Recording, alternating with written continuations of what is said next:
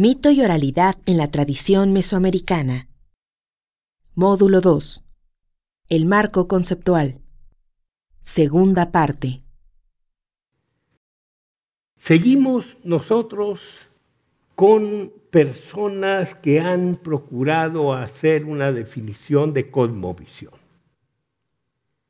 Hay una que toma muy, muy en cuenta la coherencia la sistematización del pensamiento, un orden total del que nos habla Johanna Broda. Johanna Broda es una investigadora de aquí de la universidad que trabaja principalmente esta relación del hombre con su entorno, cómo el hombre va creando su propia interpretación de la naturaleza, del mundo en que vive, de los montes, de las lluvias, y le da a todos una particular personalidad con la que puede entrar en relaciones. El culto a la montaña, por ejemplo. Creo yo, una excelente investigadora universitaria. Otra investigadora universitaria, Mariana Portal Ariosa también la consideramos mexicana independientemente de su nacimiento en Cuba. ¿Qué es lo que hace ella?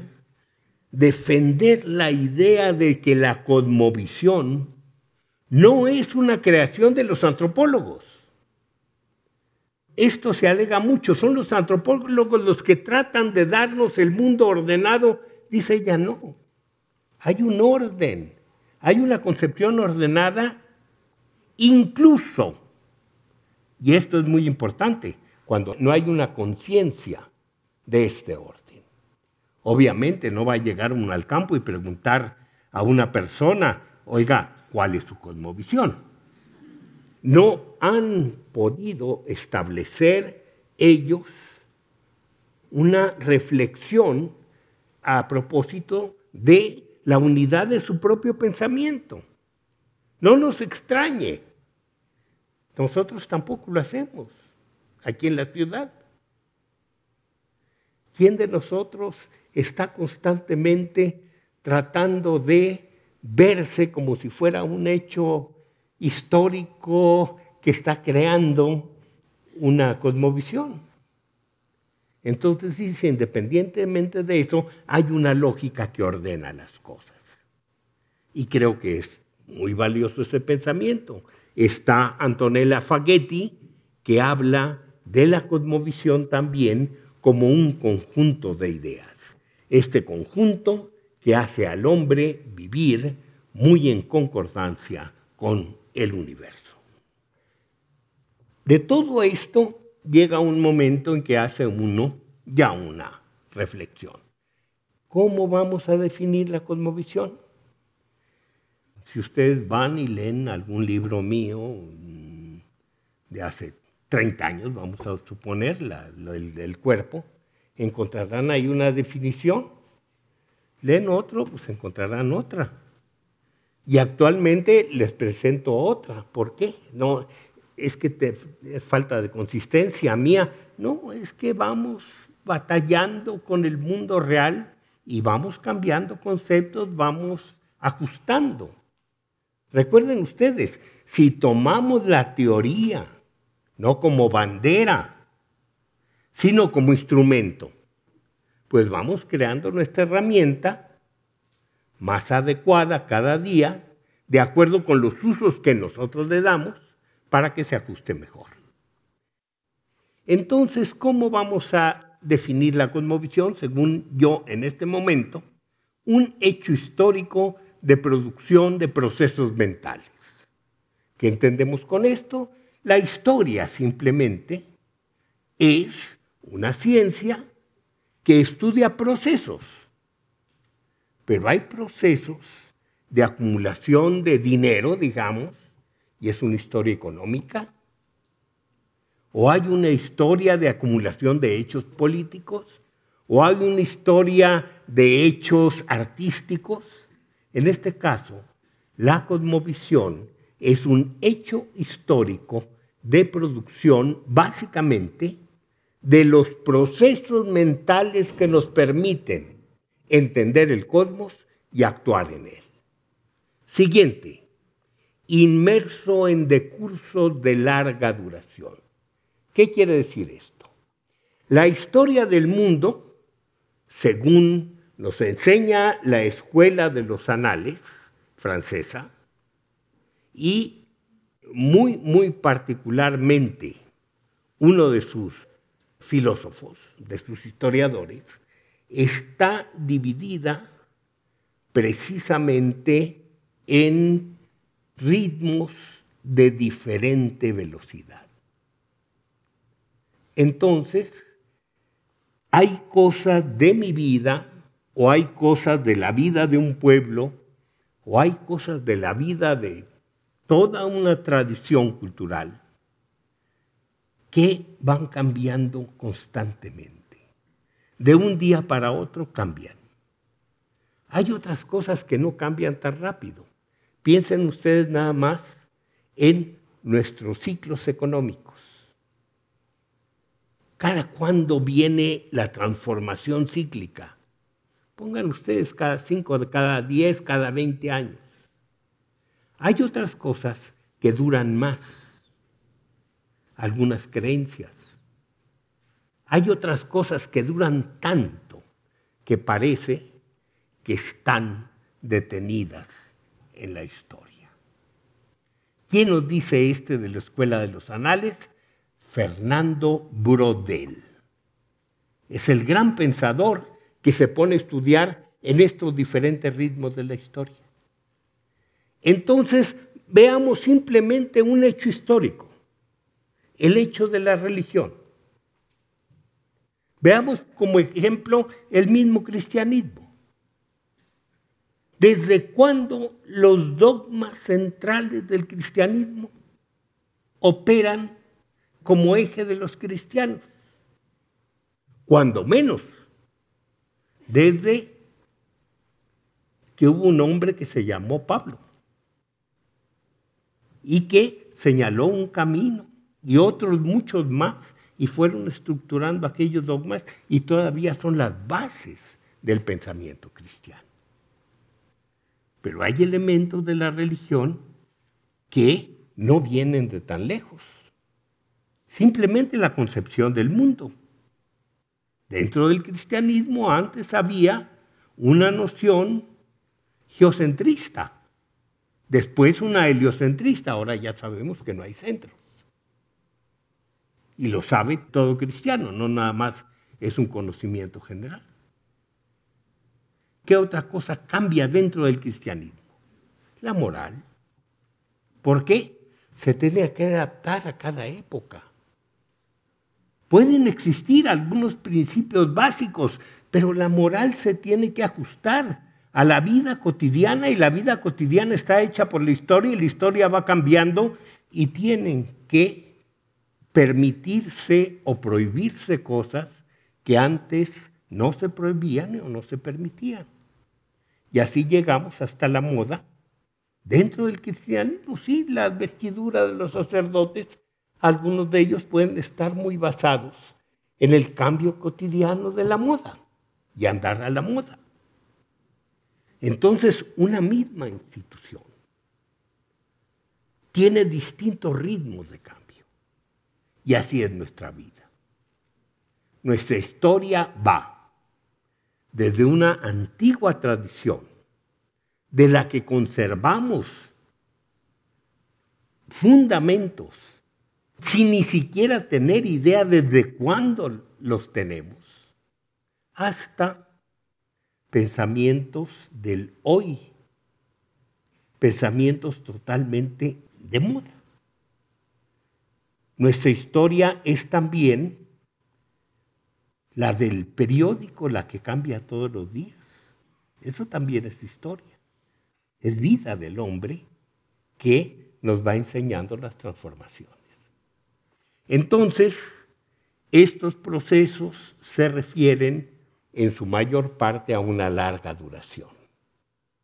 La cosmovisión está plantada en la larga duración, sin que neguemos que la cosmovisión, como cualquier otro sector de la vida humana, también tiene cosas de cambio periódico de 20, 30, 40 años y también tiene cosas que están en la moda, cuyo resultado es un conjunto sistémico de coherencia relativa. ¿Por qué? ¿Quiénes son los creadores de la cosmovisión?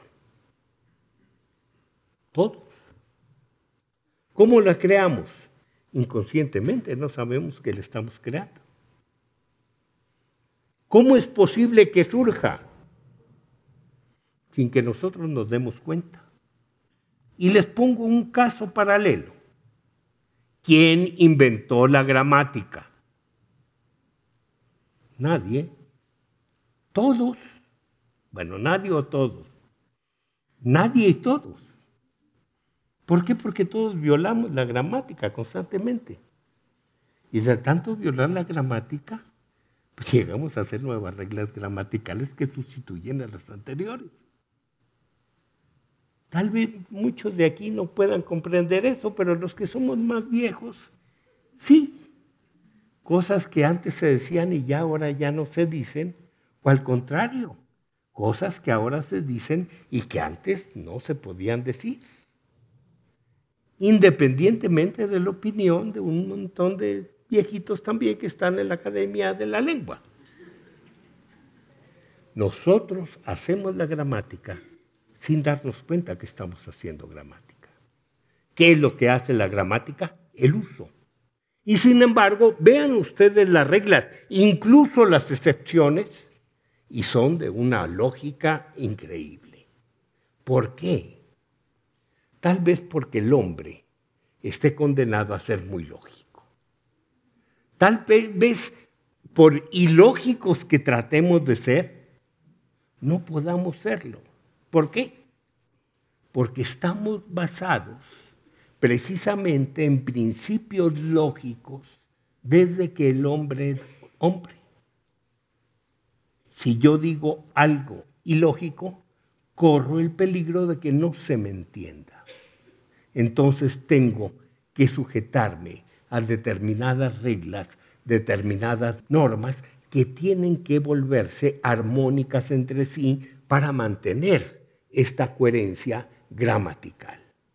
También así en el pensamiento general.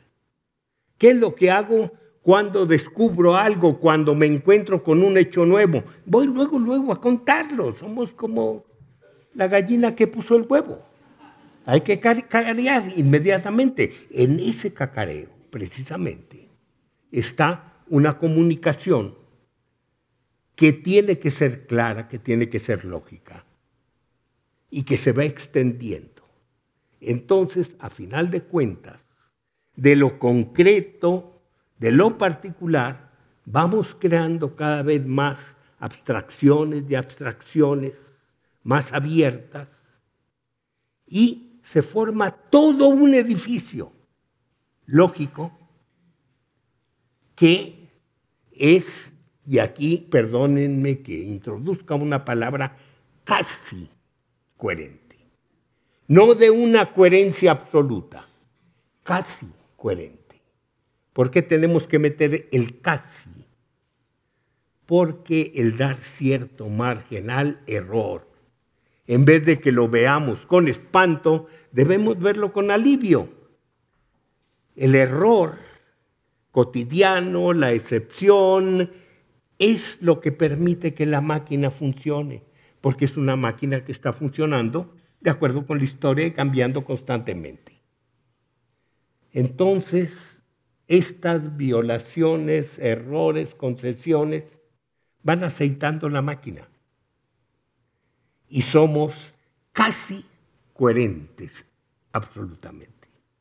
Pero le ponemos el casi para descansar un poco, incluso. Qué horror sería que todos fuéramos absolutamente coherentes en todo. ¿quién iba a aguantar una vida tan estricta? Pero en fin, se forma un sistema de coherencia relativa, construida por una red colectiva de actos mentales. ¿Por qué? Aquí entra la intersubjetividad. Yo te digo a ti tal cosa para que tú me entiendas. No me vas a entender todo lo que te digo. No vas a dejar de entenderme absolutamente. Algo me entiendes. Ya esa liga imperfecta es lo que va a producir precisamente la intersubjetividad. Pensamos ante el mundo, ante la palabra, ante la acción de otros, pensamos casi lo mismo.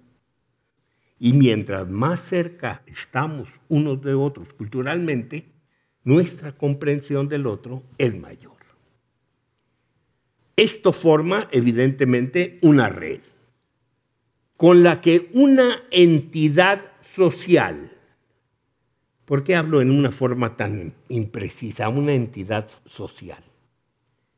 Porque cuando hablamos de cosmovisión, puede hablar de la cosmovisión de los López, no de todos los López, porque somos muchísimos, pero de los que vivimos ahí en, cerca de la, lo que era la cineteca. Somos la familia, los hijos, los nietos. Y también hablamos de una cosmovisión más amplia, el barrio, y de otra más amplia, la cosmovisión que tiene una región, y de una cosmovisión que tiene hasta el mexicano, como Chile y con todos los atributos que se le dan. ¿Por qué? Porque va variando el radio de los creadores de cultura y los creadores de cosmovisión de acuerdo con los radios de comunicación precisamente. Entonces tenemos que volver a un antiquísimo filósofo que se llamaba Porfirio, neoplatónico. ¿Qué hizo Porfirio? Nos dio una regla muy precisa. Mientras en un conjunto hay más elementos, estos elementos tienen menos elementos comunes. Mientras hay menos características comunes, los elementos que componen aquel conjunto son menos. Pues sí, si yo hablo de perros, el grande el número, pero si yo hablo de perros negros, se me reduce el número. Si hablo de perros negros cojos, uh, se hace mucho más chico el número. Eso es lo que nos enseñó Porfirio. Aparentemente no tiene importancia y tiene una importancia fundamental, cuando menos para la teoría de conjuntos, para la lógica matemática. Entonces, así funciona en la entidad social. La cosmovisión puede verse desde distintos niveles, con distinta intensidad. Viene también el problema de que la cosmovisión cambia constantemente. Ya vimos, tiene elementos que parecen detenidos en el tiempo. Nada de lo que hace el hombre está detenido en el tiempo, todo cambia. Pero hay cosas que parecen eternas, pero la historia va cambiando. Y nosotros formamos la cosmovisión a partir de nuestra percepción en el mundo y nuestra acción en el mundo. Entonces nuestra cosmovisión también va cambiando.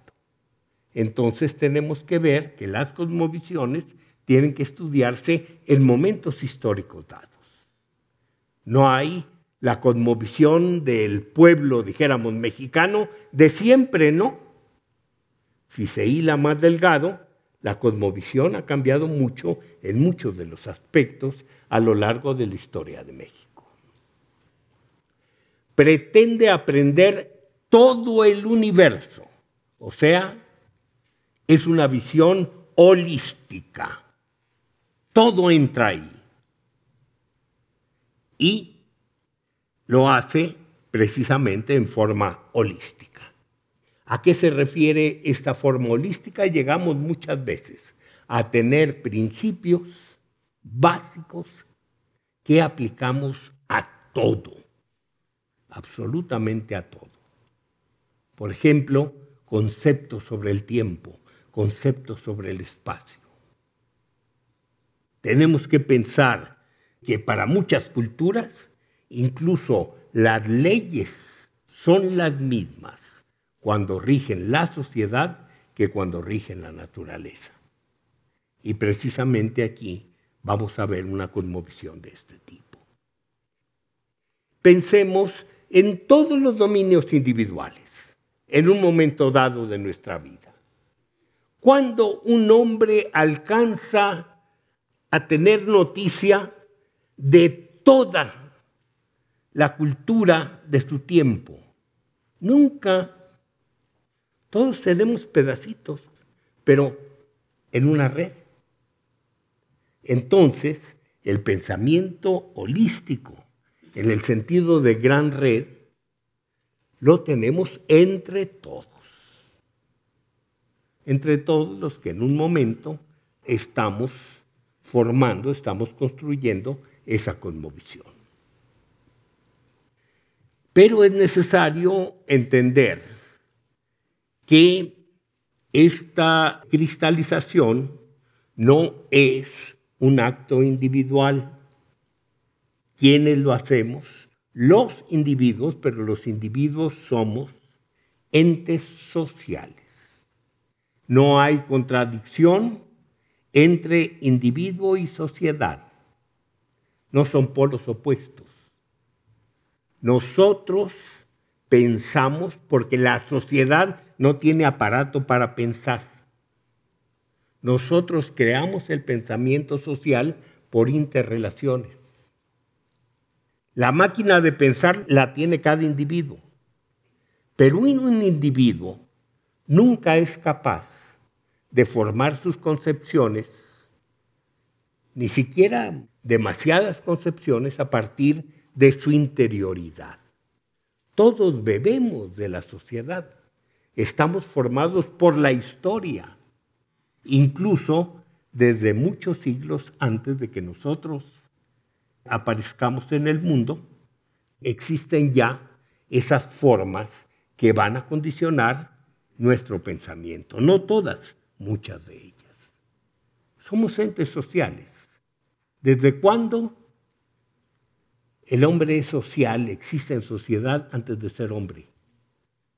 Cuando nosotros, pensamos que el hombre crea la sociedad, estamos equivocados. Cuando el hombre nace como especie, entiéndase lo que se quiera como hombre, como especie humana, nace dentro de un nicho social, un nicho animal que vive en grupos. Y gracias a que vive en estos grupos, se hizo hombre. Entre otras cosas, si no hubiera hablado, no se hubiera hecho hombre. El pensamiento no hubiera avanzado. ¿Cuál es el radio de la comprensión? Pongamos dos extremos, dos polos. Yo estoy frente a un ser humano no participo en nada de su tradición cultural. Entonces, ni hablo su idioma, ni tengo sus ideas, ni visto como él, nada, nada, totalmente separados. Es más, posiblemente uno se acuerdo y otro no se acuerdo. Pero entramos en comunicación. ¿Cómo? A duras penas Nunca hay un momento de falta absoluta de comunicación, aunque esta comunicación sea puramente biológica a través de los gestos, a través de la amplitud del iris, de alguna manera, pero podemos en algún grado entrar en comunicación con otro. Vamos al otro extremo de comprensión absoluta. Yo estoy seguro que yo, no yo mismo no me comprendería si en vez de estar pensando como hoy, estuviera pensando como ayer? Es un día de diferencia. No me puedo entender cabalmente porque ya soy otro. Mucho menos pensar que voy, yo voy a enfrentarme a otro ser humano, aunque lo haya tratado por años, y vaya a entender todo lo que dice. Los que tengan muchos años de casados lo sabrán. Entonces, todo esto quiere decir que tendremos que ver la comunicación relativamente.